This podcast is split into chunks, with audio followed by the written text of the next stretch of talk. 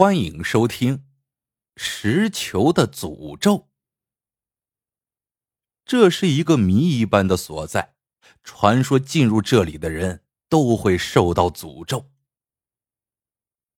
杨梅非常爱她的老公刘家伟，刘家伟是搞考古研究的，一年到头到处奔走，四海为家。杨梅总是跟着家伟，把他照顾的妥妥帖帖的。这一次嘉伟来青海，杨梅也跟着来了，并在当地一所学校找了份语文教师的工作。杨梅从住处去学校要走一段很远的山路，路上要经过一条石砌的小路，那小路往山里延伸，通向一座低矮的石城。让杨梅奇怪的是，当地人从此经过都显得神色紧张，匆匆而过。一天，杨梅和同事大刚聊天，无意间问起了石城的事情。不料，大刚一听，马上变了脸色，说道：“你最好别去关心他，离他远远的，那地方很危险。”杨梅好奇的问：“很危险？为什么？”大刚摇摇头说：“这个石城已经有几百年了，听老人们说，这是个被诅咒的地方。”里面有许多石头囚徒，凡是走进石城的人都会被困在里面，变成石球。杨梅问道：“难道从来没有一个人能够出来吗？”“也有出来的。”大刚说：“传说有个石球，手中拿着一根蜡烛，只要你能吹灭那蜡烛，就能走出石城。不过，就算你出来了。”也摆脱不了石球的诅咒，那诅咒总会应验的。杨梅见大刚越说越紧张，还一再告诫他不要进石城，便皱皱眉头，不再问了。回去的路上，杨梅路过石城的时候，想起了大刚的话，不由得停下了脚步，心想：这石城真的那么可怕吗？杨梅是个好奇心重。喜欢冒险的女子，上大学的时候，她就经常和嘉伟还有一个叫阿玲的女孩一起去户外探险，三个人成了最要好的朋友。当时杨梅和阿玲都暗暗爱着嘉伟，最终嘉伟选择了杨梅。杨梅在路边犹豫了片刻之后，便径自朝石城走去。从远处看，石城并不大。可是走到跟前，却发现一眼望不到边。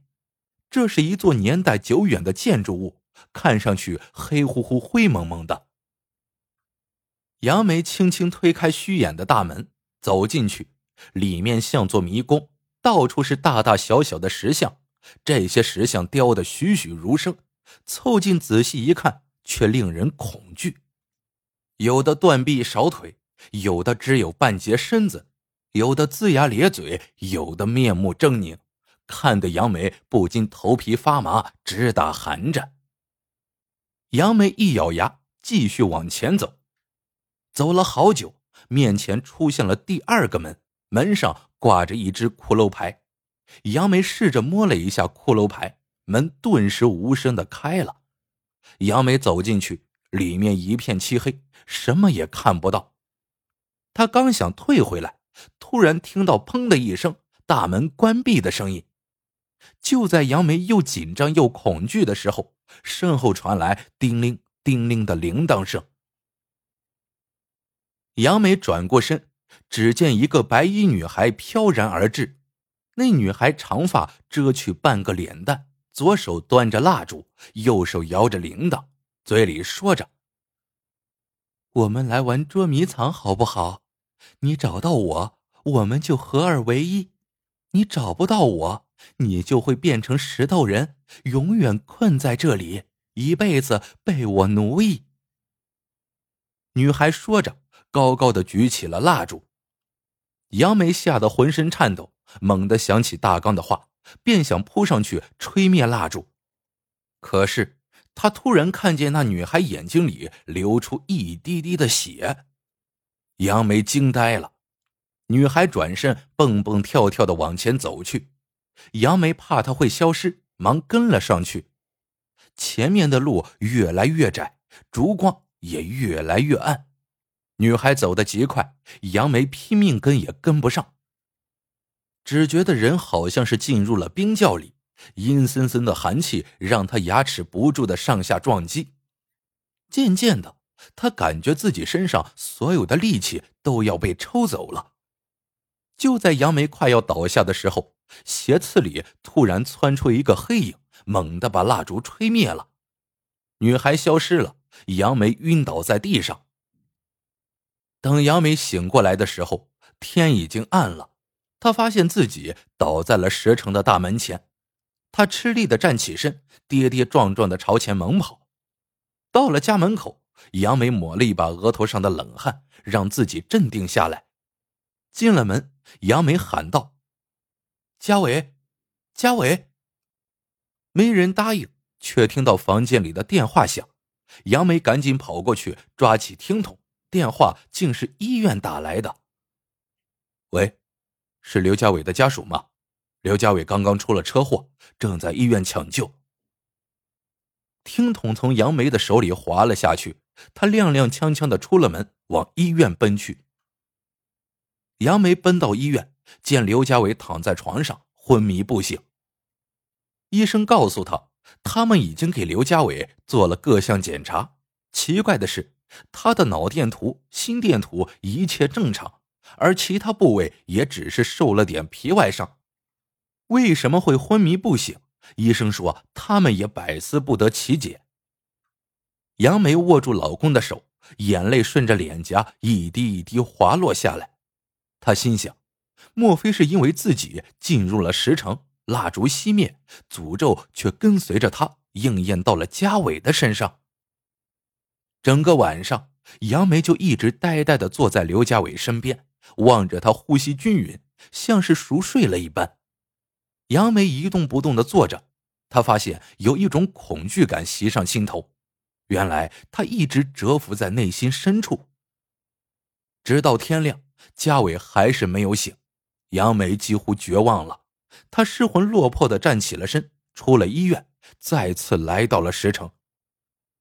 和昨天一样，当杨梅进入第二个门的时候，依然是黑的，什么也看不见。他便拿出打火机，可奇怪的是，怎么打也打不着火。杨梅的额头上不由渗出了汗珠，他闭上眼睛，用手摸索着朝前走着。这时传来一阵叮铃铃的声音，杨梅立即停住脚步，睁开眼睛，那个女孩又出现了，这次。杨梅觉得女孩的脸有点眼熟，但想不出她是谁。女孩手里高高举着蜡烛，说：“你要和我合为一体，还是变成我的囚徒？”杨梅声音颤抖着哀求道：“我愿意变成石头人，只要你放过嘉伟，求求你放过嘉伟，好不好？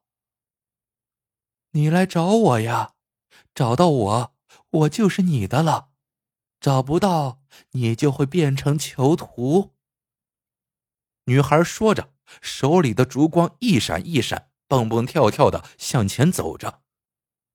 杨梅紧跟在女孩的身后，她不怕变成石球，只要能够救回嘉伟，她什么也不怕。她觉得如果没有嘉伟，自己和石球又有什么区别？石球残缺的是躯体。他残缺的是心呐。女孩越走越快，杨梅又感到了浑身冰冷，拼命的跟着，穿过一个又一个大门，借着微弱的烛光，杨梅看到了一座大山。那女孩手里的铃铛声越来越弱，烛光也渐渐的暗淡下来。来找我呀！女孩的声音远远的传来。难道？你想变成石头人？杨梅虽然看不到女孩在哪里，但她仍然循声跟着。